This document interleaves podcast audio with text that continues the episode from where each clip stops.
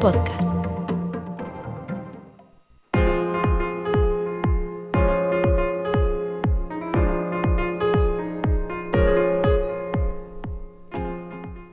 Allá, tiempo de básquet, tiempo de grada 988. Estamos a las puertas de partidazo en el Pazos Deportes Paco Paz. Partidazo por todo lo bajo, porque esa es la pelea del COP esta temporada. La lucha por la permanencia. Se acabó eso de equipos de arriba, equipos de media tabla, equipos en los que las victorias eh, son más o menos importantes. Llegó la hora de la verdad. Al COP le llegan 12 partidos en los que se va a jugar la permanencia. Tiene 6 victorias le van a hacer falta 4 o 5 para salvarse. ¿Será capaz de conseguirlo?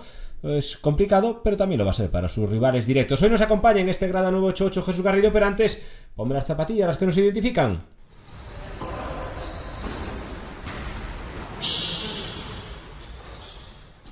Vamos allá con este tiempo de básquet, Jesús Garrido. Bienvenido a Nuevo Chocho un día más. ¿Qué tal? Muy buenas, aquí estamos. ¿Tú estás preparado para lo de mañana? Estamos preparados. Menuda batalla por todo lo bajo, pero a la vez por el premio gordo, porque al final una, una victoria nadie va a salir salvado ni descendido del Pazo mañana, pero acercándose un poquito más o alejándose un poquito más del objetivo, sin duda. Sí, es uno de esos partidos de pum pum, pum pum, pum pum. Mañana, el, el, domingo, bueno, el domingo es festivo. el lunes los cardiólogos van a ganar billetes como la cosa vaya como tenga que ir. Para que se, prevé un partido muy igualado, ¿no? Porque ninguno de los de abajo gana a los de arriba, pero es que ninguno de los de abajo le va a ganar fácil a los de abajo. Sí, no están sobrados, salvo que sea un partido concreto donde uno no tenga el día. Está llamada a, ser jornadas de mucha igualdad, de mucha tensión, donde lo deportivo y lo puramente baloncestístico entra en juego, pero también lo mental, la presión, el control de las emociones que decía el entrenador Félix Alonso. Esos ingredientes que hacen más interesante cualquier tipo de jornada cuando está el dinero sobre la mesa para jugar. A mí me parece el COM mejor equipo que el Melilla, pero creo que el mejor jugador que va a estar en la pista lo tiene el Melilla, que es su último fichaje, que es Trey Davis. El COM tiene que ser más sólido, más solvente, más eh, eficaz, más contundente pero Melilla, si se mantiene en partido, va a dar mucho miedo mañana. Sí, el COP tiene, parece más armas para hacer daño. Te puede fallar alguna y otras pueden asomar la cabeza, a pesar de que, recordamos, no está Jordan Zamora, primer partido eh, que no está el venezolano después de, su marcha. Y Melilla, pues viene con esos fichajes, ¿no? Jarumbauskas papel más discreto y Trey Davis, pues que promedio 22 puntos, hizo 17 y 27 ya el segundo día, va calibrando más y cogiendo el punto a la competición.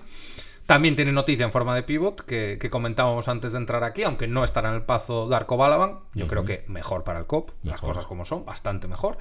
Y, vamos a ver, yo creo que el COP tiene mejor plantilla, mejor equipo y tiene una afición del Pazo que con esas promociones que además está haciendo el club, pues va a presentar sábado por la tarde, partido importante, no hay duda, va a presentar un aspecto magnífico. Mañana, ¿qué promoción hay, Jesús, para los que escuchen este podcast a última hora? Exactamente, hay dos promociones. La primera, una invitación gratuita a cada socio. Eh, por internet ya se ha terminado el, plazo para reservarla, pero hasta las 6 de mañana presencialmente en las oficinas los socios la pueden retirar y dársela, quien está esperando ahí fuera, y meter más gente en la grada. Y luego otra, que es un combo de dos partidos, este contra el Melilla y el siguiente contra el Valladolid en casa, donde hay precios reducidos también para coger eh, esas entradas, esas invitaciones, pues para llevar más gente al Pazo, que es de lo, de lo que se trata. Sin duda, porque mañana el COP se tiene que agarrar al, al Paco Paz. Mañana es un partido de permanencia. Si el COP gana mañana no os va a estar salvado, como dice Jesús Guardia. Igual que si pierde no va a estar descendido, pero es verdad que si gana mañana va a dar un salto muy importante para ver más cerca la meta de la permanencia. Después vendrá Albacete, es otra historia, pero la verdad es que el necesita, como, como sea, romper esa dinámica de derrotas y sobre todo demostrarse que es verdad que ha sido competitivo contra los de arriba y que eso le va a servir para ganar a los de abajo. Pero eso solo se va a demostrar mañana. Sí, está claro. Al final, el UIS que decíamos en Cantabria, bueno,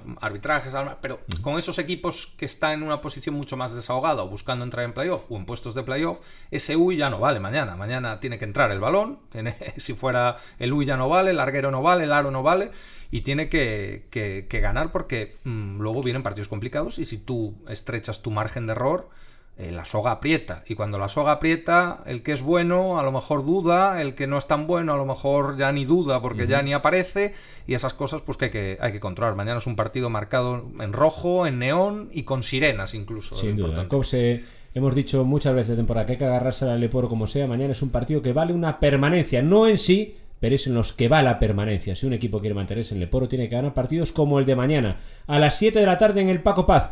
Lo analizaremos el lunes y nuestro tono, fíjense cómo va el tema de la clasificación, va a ser muy distinto. Si gana o si pierde, no es una final, pero se le parece bastante lo que vamos a ver mañana en el Pazos Deportes Paco Paz a las 7 en el Pazo. Nos vemos, Jesús. Nos vemos allí. Lo dicho, y nosotros nos citamos el lunes para analizar lo que ha pasado en ese partidazo por la permanencia en el Paco Paz. Que en buen fin de semana. Sigan el COP, seguro que todos lo vamos a pasar un poquito mejor. Suerte, adiós.